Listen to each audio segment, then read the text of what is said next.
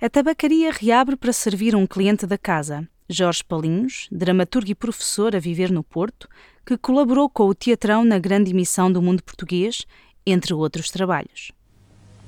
Come chocolates, pequena. Come chocolates. Que através da imaginação e das comunicação aos. Não um público. Não se instalar no adquirir uma companhia Deito tudo para o chão, como tenho deitado a vida. Tabacaria, o podcast do Teatrão. Hoje estamos no Teatro de Belo Monte, que nos foi gentilmente cedido para fazer esta gravação. É no Porto, claro, é na Rua de Belo Monte. E é do, do espaço do Teatro de Marionetas do Porto. E estamos com um dramaturgo que é o Jorge Palinhos e que é espectador, assíduo do Teatrão um, e colaborador. E, e que é um dramaturgo do Porto. Mas tu não nasceste no Porto. Não. Jorge, que eu saiba. Queres-me contar só um bocadinho dessa primeira parte biográfica e como é que chegaste ao Porto? Uh, sim, então uh, eu nasci em Leiria, embora a minha família não seja de Leiria, mas isso é uma coisa típica de Leiria, que é uma cidade uh, principalmente de migrantes, que é uma cidade um bocadinho particular. Aliás, ainda hoje é a cidade com mais baixa taxa de desemprego de Portugal, porque é uma cidade de trabalho, de indústrias de fábricas. Senão é uma... não é o Porto que é a cidade do trabalho e o Norte, não é, é previsto. Se calhar já foi mais. Sim, sim, Hoje, se calhar, o Porto é mais cidade do turismo. Uh, mas Leiria não é cidade de turismo, continua a ser uma cidade de trabalho, uma cidade de fábricas de moldes, de plásticos, de forragens para animais, porque tem ali uma situação interessante de estar entalada entre o Atlântico, entre a costa, e a Serra da Aire e Candeeiros. Portanto, tem ali uma série de valências que fazem com que seja uma cidade altamente produtiva, mas também uma cidade que tem, uh, cuja população natural é muito pequena, muito residual, e por isso não tem propriamente uma cultura própria, enquanto no Porto há uma cultura, há uma, uma pertença à cidade, isso não existe em Leiria. É, inclusive lembro-me, uh, quando era novo, ir a um estádio de futebol, que já não existe, uh, que era o estádio do União de Leiria, uh, ver um jogo entre a União de Leiria e o Sporting. Uau! E lembro-me no estádio, e 4 quintos dos espectadores estavam a apoiar o Sporting e um quinto estavam a apoiar a União de Leiria. porque o apoio à, ao clube local é muito pequeno, era, e o clube também se ressente por causa disso, mas também porque não existe justamente essa afinidade ao clube local a maior parte das pessoas tem lealdades a outras. Então o teu vínculo a Leiria também é, não é tão forte assim, não é como se tu dissesses que é a tua terra natal. Eu digo que é a minha terra natal, mas não é um vínculo muito forte, não. E ao Porto? Uh, sinto um vínculo mais forte, até porque nesta altura já vivi mais tempo da minha vida no Porto do que em Leiria. Uh, e depois também, a nível cultural, é uma cidade que é interessante do ponto de vista da música, uhum. principalmente, é muito forte em música uh, se calhar para abafar o ruído das máquinas a trabalhar, uh, mas não é assim tão forte quanto isso noutro tipo de artes, como especialmente nas artes performativas, em que uh, só agora é que o Teatro Municipal passou a ter um programador. Até Exato. hoje nunca tinha tido, o que mostra também o desinteresse que as câmaras têm nas artes performativas em geral, ao ponto que hoje, mesmo hoje em dia só tem duas ou três um, companhias mais ou menos estáveis, o, o que é estranho porque em termos de população, por exemplo, tem quase tanta população hoje como Coimbra. Mas então tu quando começaste a interessar pelo teatro foi em Leiria? Ainda? Não, já foi mais tarde, já foi no Porto. É que eu comecei a ir com mais regularidade ao teatro. Porque vieste para cá estudar? Exatamente, sim. Portanto, e o que é que ias ver? Tens noção assim, a, que salas ias? Como é que uh, inicialmente comecei por ir ao São João e depois, por via de amigos, comecei a contactar com pessoas de teatro, então comecei a ir a coisas um bocado mais diversas. Lembro, tenho uma ideia marcante, é uma das memórias mais antigas que tenho, que foi de ver o, Palme, o Arte Imagem, Sim. mas encenado pelo Ricardo Alves. Certo. Num teatro ali embaixo, em Miragaia. Não uh, talvez fosse ali o teatro, uh, aquela Associação Cultural Calém. Uh, Sim. Não tenho a certeza. Eu acho que não, que era uma coisa mais antiga e degradada que hoje já não existe. De todo? Desapareceu mesmo. Acho que desapareceu completamente. Sim, sim, não era esse espaço, acho que era outro. Que era, ainda me lembro do nome da peça, que era Quem Matou a Condessa. Que era assim uma coisa muito engraçada. Assim um policial no ar, Uhum.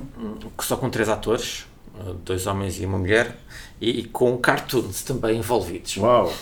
Mas então, peraí, para tu passares do São João para ires para Miragalha, num lugar que hoje já não existe, Sim, já tinhas quem te puxasse para ir sim ver essas exatamente. coisas. Que eu disse, comecei a conhecer pessoas ligadas ao teatro que me levavam para sítios que. Isso foi mais ou menos em que ano, lembras? Volta de 2000. Então, a partir daí começaste Foi a... antes, da, foi antes do Porto Capital da Cultura. Ok, ok. E- Também me recordo de ver um espetáculo com texto teu, Ah, qual? que foi o. Não me recordo dos títulos, que eu sou terrível com títulos, mas foi do, em que tu e o Pedro Eiras reescreveram o Gil Vicente. Sim, era o Alto da Revisitação. Alta revisitação, ok, não me recordava do Fonseca título. que ensinou. Uhum. Isso foi em 2002, porque foi nos 500 anos do monólogo do vaqueiro. Ok, então já foi há quase 20 anos, não é? Eu diria que foi há quase 20 Curioso, eu anos. tinha ideia que tinha, estava relacionado ainda com o Porto 2001, então já foi a seguir. Foi logo a seguir. Em certa medida foi uma espécie de continuação da- das iniciativas do Porto 2001. Ainda tinha, ainda tinha esse, esse impulso programático. Pá. Que engraçado. Isso foi no, no Salão Nobre. Foi, São exatamente, sim. Que lembro-me que entrava a Margarida João. Entrava a e Margarida, entrava mais, mais um ou dois atores. Fernando Landeira. Ok, não me recordo dos outros. Nem eu. eu acho que era a Sofia e o Ricardo, mas, mas posso estar enganado. Não, era o Fonseca, o próprio Fonseca fazia. Uhum. A Margarida e o Landeira, acho que era isso. Acho que era isso, não me lembro. se Agora. Também me recordo de ver eh, um espetáculo eh, encenado pelo Sérgio Praia. Já não me lembro em que ano, mas acho que foi uns anos depois. Mas isso tudo como é que contribuiu para a tua ideia de, que querias escrever ou, indo mais longe, a tua ideia do teatro que querias ver, escrito por ti? Como é que isso foi espicaçando, digamos assim, a criatividade? E, e a pergunta agora é como é que isso, como é que foste passando de espectador para criador? Ah, foi, quer dizer, eu acho que foi começou um bocadinho antes disso, começou com o meu curso, quando tive uma cadeira, ah, Qual era o teu curso? Línguas e Literaturas Modernas. E tu vieste em que ano para cá?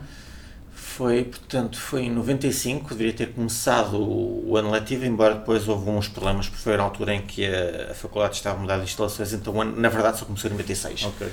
Foram as férias de verão mais longas da minha vida. Inveja. Pois, eu não, hoje já não tenho nada disso. Fui em- exatamente 96 e depois tive uma cadeira dada pela Ana Luísa Amaral, que durante o ano inteiro só estudávamos Shakespeare. Estudámos, era suposto serem, salvo erro, seis peças de Shakespeare, acho que só chegámos à quinta. Mas dos dois semestres, tendo Os dois semestres era tudo só Shakespeare. Foi assim uma coisa muito marcante, até porque era em inglês, então tinha- tive acesso direto à fonte, à fonte, à linguagem, e acho que é um autor assim muito marcante, porque não só as histórias estão muito bem construídas e te prendem, como a linguagem é magnífica. E então é assim uma. É um deslumbramento, é como entrar numa catedral, estudar o- os textos dele no original. Então acho que aí começou um bocadinho o meu interesse pelo teatro, pelo enigma, pelo abismo que se dá ah, no teatro, pelo facto de haver várias personagens e não haver ali uma voz una como há na prosa, não é? Que é o narrador que nos situa e enquanto que no teatro estamos sempre em desequilíbrio entre os vários pontos de vista. E esse- esses dois semestres foram acompanhados por idas ao teatro? Ou foi um mergulho mais na, na relação com o texto Foi escrito? mais na relação com o texto. Uh, houve também foi filmes. Lembro-me que vi na altura o Em Busca de Ricardo III, Com Al Pacino? com o Al Pacino, exatamente. Foi muito curioso ver aquilo, pronto, novo, com... não tinha ainda 20 anos, 19 anos, 19, 20 anos. 18, sim. E depois, mais tarde, uns anos depois, voltei a ver e, foi, e é curioso porque o cinema tem essa vantagem em relação ao teatro, em que o teatro tem a vantagem de ser um espetáculo vivo, não é? que está em constante mudança, mas no caso do cinema, como está fixo, nós apercebemos que nós próprios é que mudamos, que não é o objeto que muda, não é? Porque quando mais tarde voltei a ver, já não me foquei tanto na, na questão do texto, do que é que era o Ricardo III, mas fiquei mais interessado na- no complexo de inferioridade dos atores norte-americanos em relação ao Shakespeare.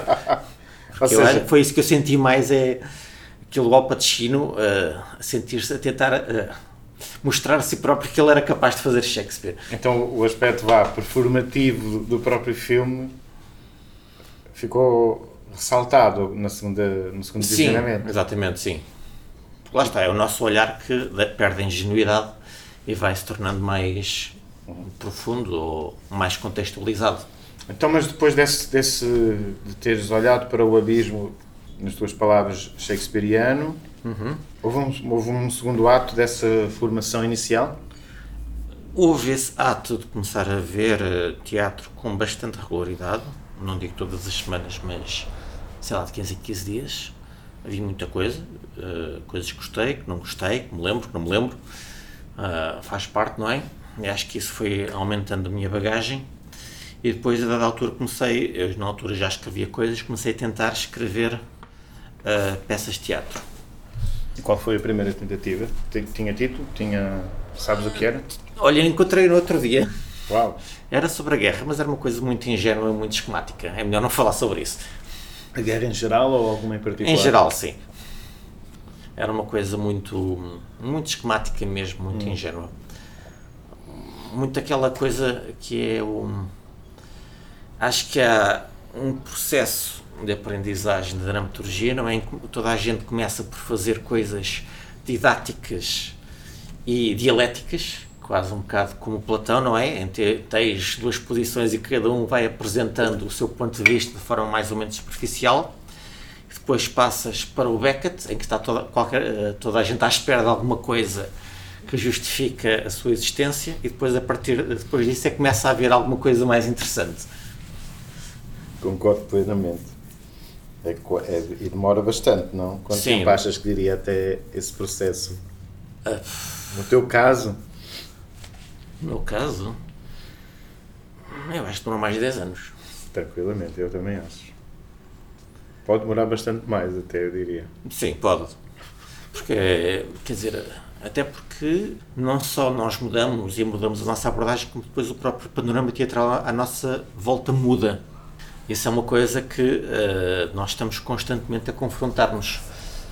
Lembro-me, por exemplo, há 10 anos, houve uma, um encontro de novas dramaturgias em Lisboa, uh, organizado pelo Micael de Oliveira. E é curioso olhar para esse encontro que na altura defendia uma coisa que parecia bastante radical e que hoje em dia já me parece bastante ultrapassada. Que era o quê? Consegues Designar. Era a defesa de uma escrita para cena em que havia um coletivo ou um encenador a dirigir uma montagem cénica e depois o dramaturgo estava simplesmente lá, quase como um técnico de luz ou de som, a contribuir material para a cena. Era, no fundo, o, o argumento desse encontro. Mas hoje em dia acho que isso já não acontece. Até porque hum, muitos dos campeões dessa, dessa abordagem, digamos, uh, mudaram de posição, não é? Sim, mudaram de posição. De posição na hierarquia Aliás, da produção. Aliás, o que acontece hoje em dia é um bocado o teu caso em que os próprios dramaturgos uh, não quiseram ser técnicos e passaram eles próprios a ser encenadores e criadores. Basicamente é isso, não é? Portanto, houve um, o que aconteceu foi um reforço do texto em relação à cena. Sim. E olhando para o panorama, vemos como há, há muita gente que escreve e dirige, não é? Sim, hoje em dia cada vez mais. Cada vez mais. Aliás, aquela ideia do. também era muito preponderante até, até aos anos 2000 do encenador que atualizava a leitura dos textos clássicos, não é? Portanto, mantinha o texto como estava, mas depois, em termos cênicos, atualizava essa leitura, como faziam o Peter Stein, o Ostermeyer, o Ricardo Paes. Hoje em dia também me parece um tanto ultrapassada. Os próprios encenadores, uh, o Ostermeyer agora faz maioritariamente textos contemporâneos, não é? E aliás, até vai buscar muitas vezes textos não teatrais uhum. e encontra uma, uma dramatização para eles. Uhum. Como é que tu te figuras nesse panorama? Desde a, o primeiro, a tua estreia Sim. enquanto autor até aos tempos mais recentes, que mudanças houve? Olha, eu quando comecei ainda havia um bocadinho um, a escrita, naquilo que se chamava a escrita de gabinete, não é? Um dramaturgo que escreve, coloca os textos cá fora e depois alguém os pega e os leva à cena. Isso aconteceu-me algumas vezes. Uh, foi uma experiência interessante, mas eu acho que hoje em dia isso raramente me acontece. Que acontece mais, e sendo que eu ainda. Quer dizer, houve uma altura em que ainda dei esse passo de encenar uhum. os meus textos, mas eu não me sinto com uh, alma de encenador. Quer dizer, não sei. Acho que a encenação ou a direção, eu não sei se Bem, isso agora é outra discussão, não é? Entre dirigir um Sim. espetáculo e ser encenador. Hum, não me sinto eh, propriamente assim tão próximo da ideia de estar a dirigir aquilo que acontece em palco. Porque também é um, acaba por ser um sofrimento. Tu agora é que tens mais essa experiência, não é? Mas descreves uma coisa e depois de repente quando te colocas em palco confrontas-te com a forma como ela resulta e tens de ser tu próprio depois a, a ter de transformar o texto para lidar com a cena, não é? Sim, uma das grandes dificuldades é que a tentação de alterar o texto uhum.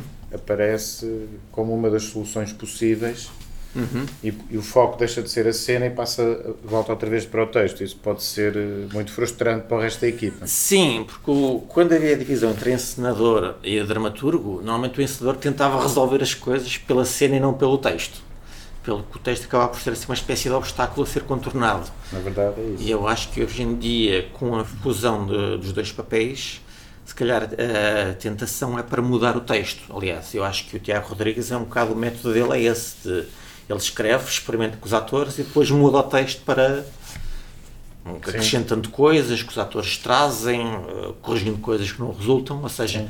acaba por ser uma fusão entre a escrita e a cena que eu ainda não me senti preparado para dar esse salto até agora.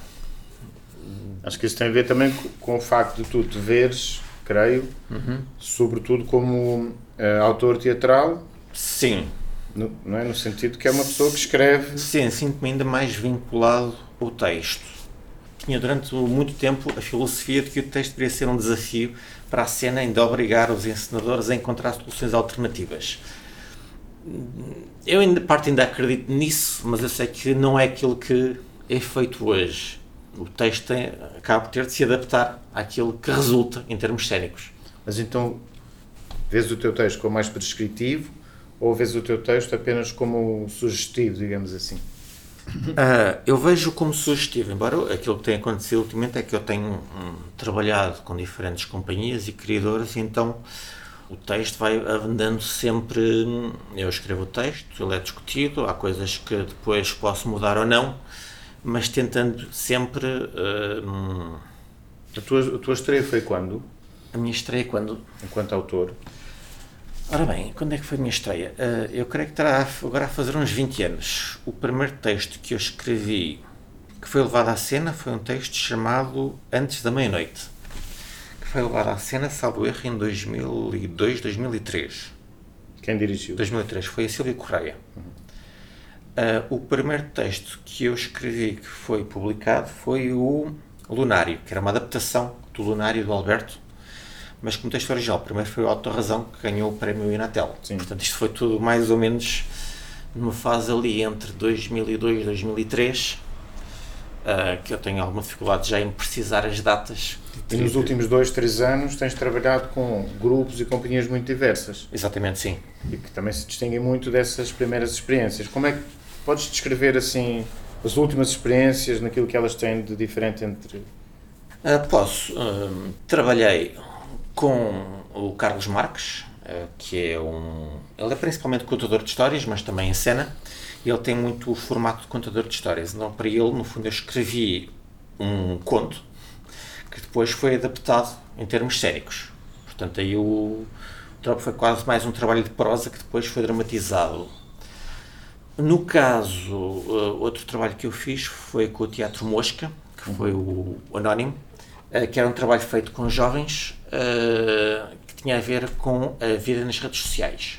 Que era, no fundo, tentar explorar o lado mais obscuro das redes sociais, em que aí optei por uma já uma proposta mais cénica, Uh, sendo que depois também houve um trabalho de encenação por parte do Pedro Alves, o encenador, que é um encenador mais da fisicalidade do corpo, em que ele coloca muito corpo dos atores em cena, em que leva o corpo dos atores até ao risco, que é uma coisa que eu acho interessante, que hoje em dia nem sequer é se vê muito.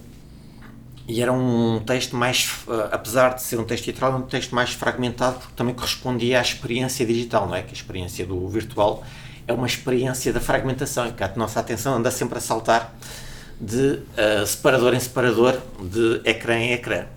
Essas são as mais recentes, não? Porque a do Carlos foi há uns dois ou três anos, não é? Ah, sim, sabes, como toda a gente, agora a minha memória ficou um bocado desorientada com a pandemia. Fez também um trabalho uh, recente com a Algures uh, o ano passado, Cláudia Andrade uh, e a Susana, que tinha a ver, pronto, era uma encomenda mais particular, tinha a ver com, com a vida delas enquanto atrizes, de estarem nos 40 anos e confrontarem-se com aquele cansaço de ser atriz.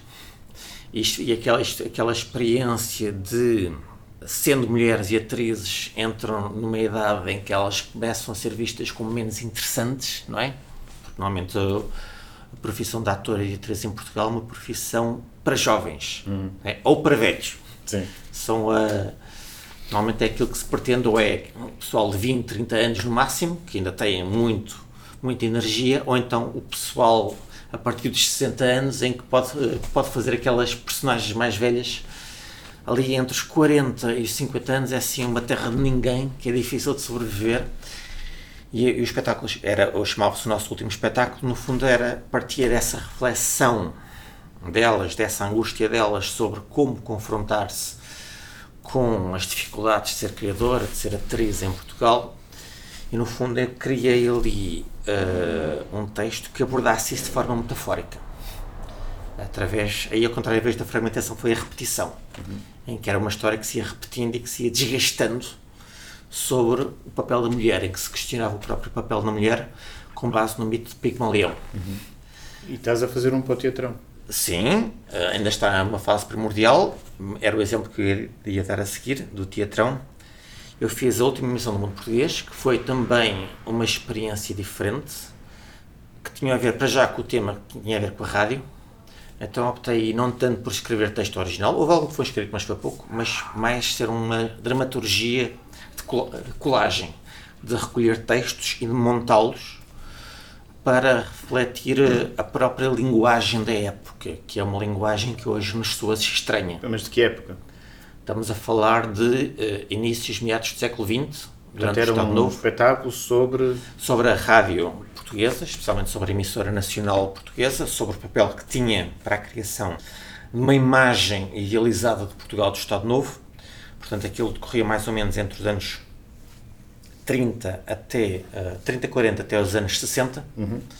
quando o Estado Novo começava a entrar em crise interna. Começava com a guerra colonial, com o assalto a Santa Maria, do Henrique Calvão, aliás, era esse o ponto final, no fundo, como se uh, entre os anos 40, o tempo da Segunda Guerra Mundial, até aos anos 60, Portugal era o país das maravilhas em que tudo era maravilhoso e era isso que era refletido na rádio.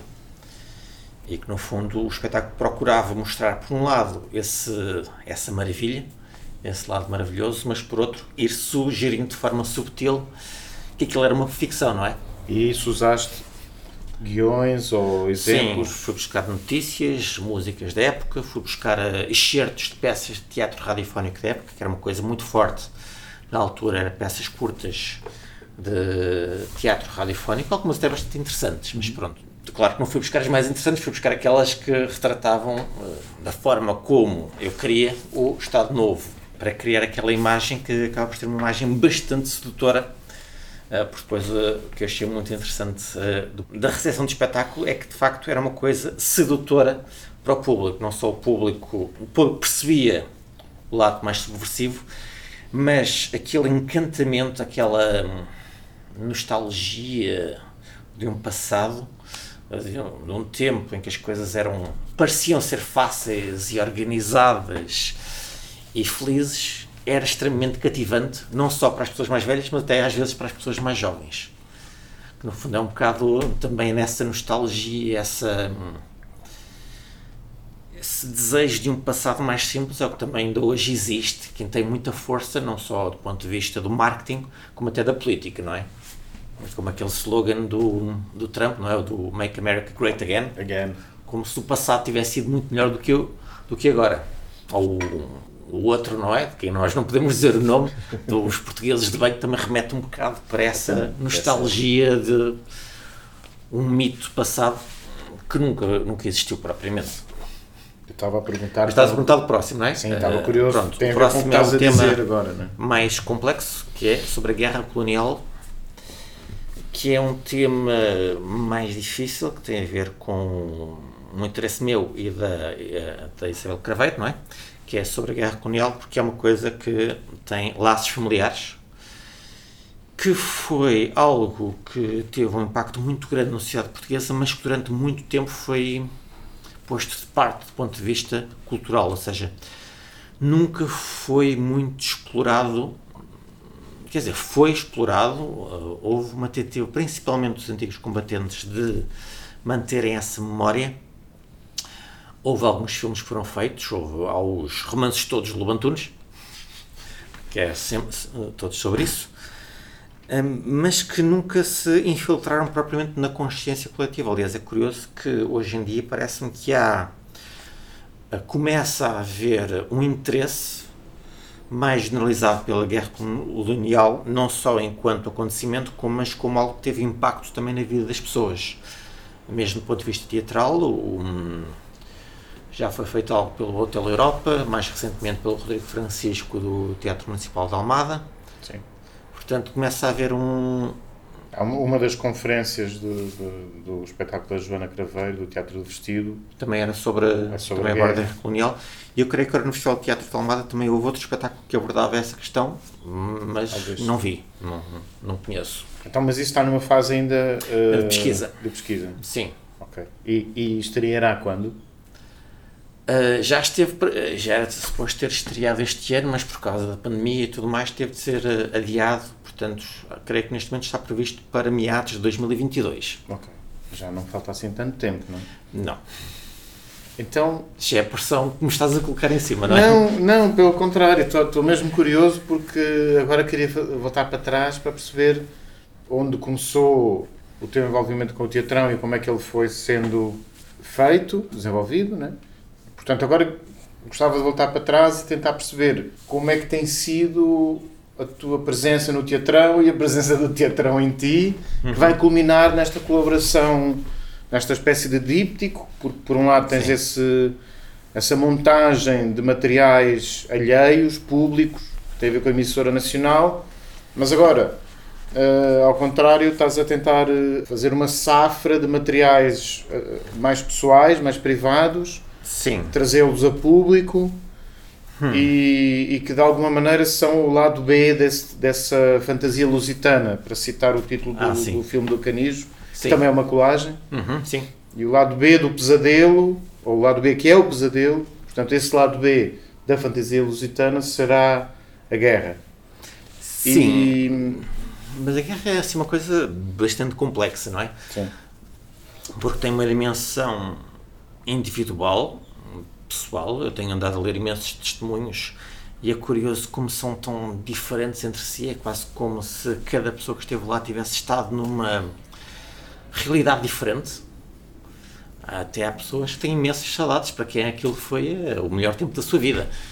Há pessoas em quem não se sabe muito bem, há relatos que não se sabe se aquilo é realmente autobiográfico, se é já um processo de autoficção, que eu acho que também acontece bastante. Ah, aliás, isso é- às vezes é denunciado que há alguns testemunhos que dizem que ah, conheço pessoas que dizem estas coisas, mas nada disto é verdade. Aliás, inclusive então, em relação ao próprio Lobo Antunes, já li ah, trabalhos sobre a obra dele em que se diz que, pronto, enquanto ficção literatura é muito boa, mas enquanto relato histórico da guerra colonial, aquilo é uma completa mistificação que não tem nada a ver com a realidade que acontecia.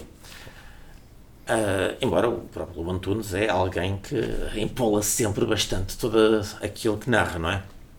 Mas a pergunta era de onde é que isto veio Sim. e o que é, como é que o, o trabalho do teatrão se tem cruzado com o teu trabalho. Ah, e- ok. Tem mais a ver então com o teatrão, não tanto ainda com a guerra colonial, ok.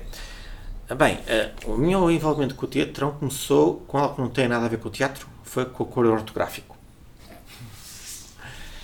Em que originalmente o Teatrão me convidou para participar num debate sobre acordo ortográfico. Uh, Desconhecia essa. Foi, foi sim. Isto Muito curioso. Foi, uh, tive, tive um debate com uma uh, professora brasileira, quer dizer, não foi bem debate, porque no fundo depois ambos estávamos, uh, éramos a favor do acordo ortográfico, moderado pelo Labrinho Lúcio. Recordo-me perfeitamente desse, desse debate, mas pronto, não vem agora ao caso mas na altura o convite também passou por assistir a aquela que eu acho que foi a primeira espetáculo que eu vi teatrão, que foi o Cabaré da Santa, ah. que era ali na tabacaria. Sim. Um, encenado pelo Dagoberto Feliz, não me engano. Exatamente. Que é uma pessoa que eu não conheço pessoalmente sequer. Uh, já, já o vi em palco com no, na Orsteia. Na Orsteia. Exatamente. Que, veio que era um papel povo. incrível, sim. sim. Uh, mas não o conheço pessoalmente. Uh, pronto, esse foi o primeiro espetáculo que vi. Depois fui vendo vários espetáculos uh, do Teatrão. Não posso dizer que me lembro deles todos, mas recentemente vi o da Ilse Loza, que era um espetáculo para a infância, me recordo bastante bem que não tem a ver com o facto de ser recente, mas porque achei que era bastante. Hum, foi o primeiro espetáculo otimista que eu vi depois do confinamento. Foi assim mesmo uma coisa feliz que me fez sentir que eu não quero ver mais espetáculos sobre o confinamento, quero ver coisas alegres que me ponham, uh, que me deem algum tipo de esperança.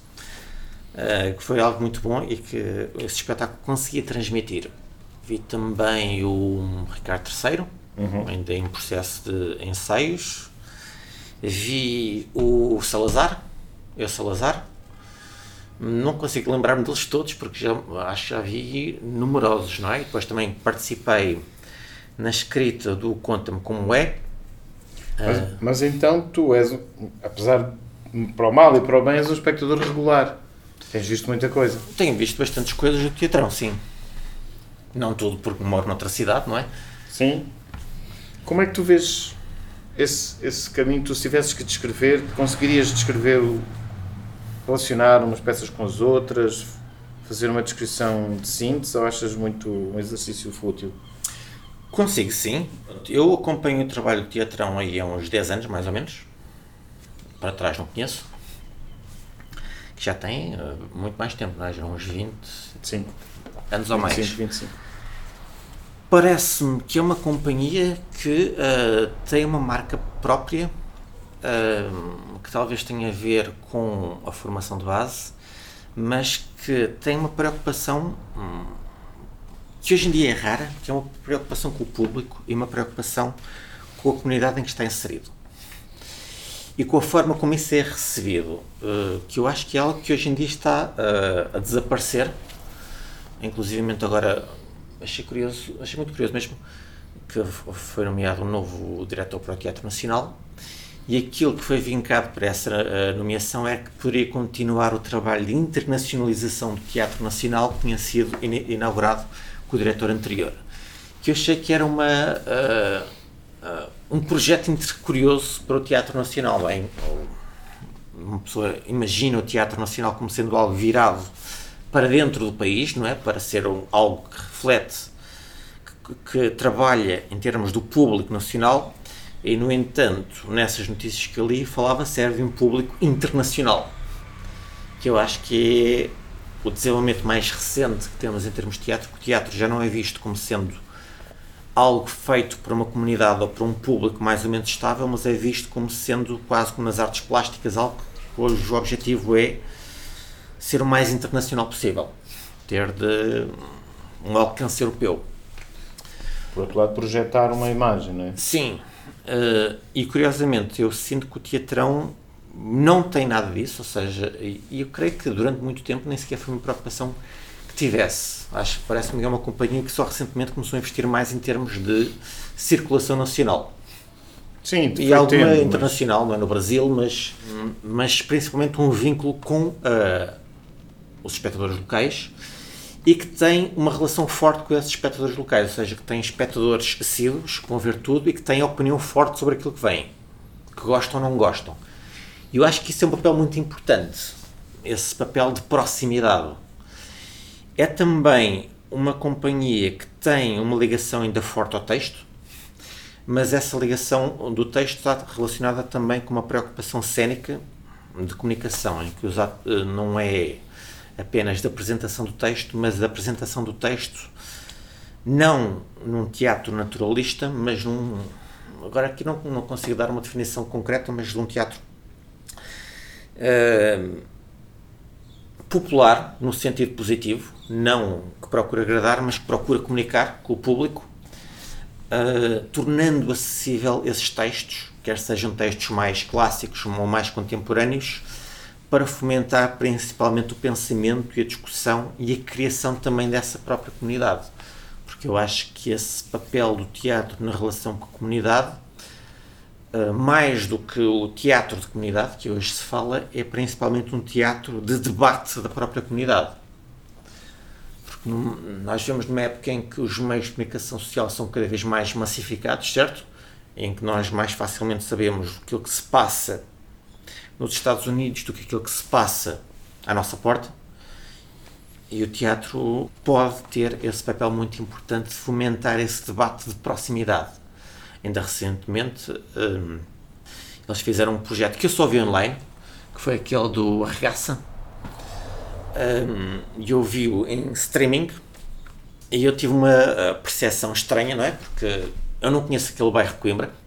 Quer dizer, conheço, passei por lá, mas nem sequer me tinha percebido o que é que era aquele bairro, mas ao ver em streaming estava a ver os comentários das pessoas e era muito curioso a reação das pessoas dessa identificação de, por um lado, é uma sensação de sentirem que aquilo que é a sua vida, a sua vivência, no fundo tem algum tipo de existência. Não de representação, mas de existência. E esse também acho que é uma componente importante que o teatrão também tem feito. Portanto, Bate certo com o teu próprio ideal de, de, de dramaturgia ou aquilo que. Sim. Alguma rima entre o trabalho do teatrão e o teu a esse respeito? Sim, há. Porque eu acho que o. Hum, não sei, quer dizer, nós, nós estamos em fluxo, não é? E agora cada vez mais vivemos em bolhas. Bolhas de interesses, de afinidades que não passam já pela proximidade geográfica nós podemos ter uh, contactos que são. Um, ehm, ainda ontem havia a notícia de que a Espanha quer uh, tornar a, a, conversa, conversa entre vizinhos património material da uh, humanidade. Para mim é uma coisa estranhíssima, não é? Conversa entre vizinhos, mas ao mesmo tempo essa conversa de, entre vizinhos realmente está a desaparecer, não é? Nós já não. É raro ver pessoas à porta de, de, alguém e falarem simplesmente e só usufruir dessa conversa e partilhar tudo aquilo que lhes acontece. Nós hoje falamos muito, mas falamos com pessoas longe. Logo, as conversas são diferentes e as comunidades que se criam são bastante diferentes. Eu não sei bem o que é que isto, onde é que isto vai parar, se essa ideia de comunidade vai diluir-se, se vai transformar-se aquele filósofo francês, o Jean-Philippe Nancy, não é uhum. Philippe, é Jean, Jean-Luc Jean Nancy, que propõe diferentes conceitos de comunidade. Um, e vi aquele também americano Richard Rorty, que também falava uhum. de uma comunidade não representacional, mas assente especialmente no sentimento. E se calhar estamos a evoluir para diferentes tipos de comunidade mas enquanto nós tivermos corpos, a proximidade física continua a ser importante e continua a ser algo fundamental para a convivência entre pessoas. Logo, haver este tipo de companhias de teatro de proximidade que trabalham uh, com e para uma comunidade unida geograficamente, acho que é um trabalho muito importante. E também me parece importante não tentar uh, criar códigos de reconhecimento mas os códigos existem sempre, certo? Uh, nós há bocadinho estávamos a falar dos primeiros espetáculos de teatro que eu vi, e é um espetáculo de teatro que eu vi ainda no início, em 2001, que eu abandonei porque não conseguia entender nada do que, é que estava a acontecer. Eu demorei muito tempo a conseguir entrar dentro daquele código, ou seja, sempre, o teatro é sempre convenção, e essas convenções têm de ser questionadas, mas também têm de ser estabilizadas. Eu acho muito importante haver experimentalismo, mas o teatro que, se existir apenas teatro experimental, se não existir um teatro convencional ou um teatro mainstream, a experiência não leva a lado nenhum, não é? Quer dizer, porque o, o objetivo das experiências é serem massificadas. Se não chegam a ser massificadas, tornam-se efêmeras. Logo, o trabalho que faz o teatrão, no fundo, de ir questionando a convenção, mas ao mesmo tempo não a rejeitar, não procurar sempre o novo, parece-me que é um trabalho muito importante e no qual eu me revejo, sim. Por, por exemplo, ainda falando da questão do teatro mais popular, eu acho curioso que é uma questão que é, tenho muitos alunos de teatro, cujo único teatro que vão ver é no Sá da Bandeira, aqui no Porto, que é um teatro mais popular, que eu acho que é importante que exista, mas depois faz-me confusão, que é um teatro popular que não tem raízes aqui, ou seja, quase tudo coisas que vêm de Lisboa, onde existe esse teatro mais mainstream, mais para um público mais amplo que aqui no Porto não existe. Eu acho que isso é um problema a longo prazo. Sim. Também tem a ver com o facto de boa parte da experiência teatral ser imaginada, ser virtual, porque ela é imaginada a partir daquilo que se vê na televisão ou, ou até eventualmente nos filmes. Sim, sim, totalmente, não é? Porque, para o bem ou para o mal, aquilo que é referência para a maior parte de nós hoje em dia é os filmes e as séries de televisão, não é? E o que acontece muito é que o teatro ou, ou propõe algo completamente oposto a isso e torna-se nicho, ou então limita-se a reproduzir esses clichês e de repente passa a ser uma continuação do audiovisual, uma Exato. espécie de confirmação do audiovisual. Sim, uma retificação. Não? É? Sim, uma retificação. ratificação, viu? Ratificação e retificação, não é? Porque Também. muitas vezes é uma Aliás, é muito curioso de repente, porque há espetáculos de teatro hoje em dia vistos como vanguardistas que parece que são uma concretização pessoal de um sonho relacionado com esse audiovisual. Sei lá, há espetáculos de vanguarda baseados no Festival da Eurovisão ou Festival da. ou em espetáculos de cabaré que parece que são uma. ou de telenovelas, por exemplo, recentemente havia um espetáculo de teatro que era inspirado nas séries de televisão e nas telenovelas parece também uma espécie de tentativa de reproduzir aqueles códigos em que, por um lado, aparentemente tenta-se questionar esses códigos, mas ao mesmo tempo está-se a confirmar esses códigos. Totalmente. Jorge, muito obrigado. Queres dizer mais alguma coisa eh, antes de encerrarmos o nosso podcast? Sim, queria só eh, mencionar que o nosso último espetáculo foi dirigido pela Susana Cecílio, em co-criação com a Cláudia Andrade, que entretanto recordei o nome dela. Esse era o, Desculpa, o projeto do Algures que se chamava? Uh, o nosso último espetáculo. Que ainda vai estar, uh, ainda vai estar em turnê, não é? Ele foi apresentado já em Évora e uh, em Montemor, mas vai voltar a ser e é um espetáculo muito bonito. Obrigado, Jorge, e até breve. Obrigado, Bill. Olha que não há mais metafísica no mundo senão os colatas. Olha que as religiões todas não ensinam mais que a confeitaria. Coma, pequena suja, coma. É hora de fecho da tabacaria. Despedimos-nos até daqui a um mês. Os textos de Jorge Palinhos podem ser lidos na antologia Uma Campa é um buraco difícil de tapar, editada pelo Centro de Dramaturgia da Universidade de Coimbra.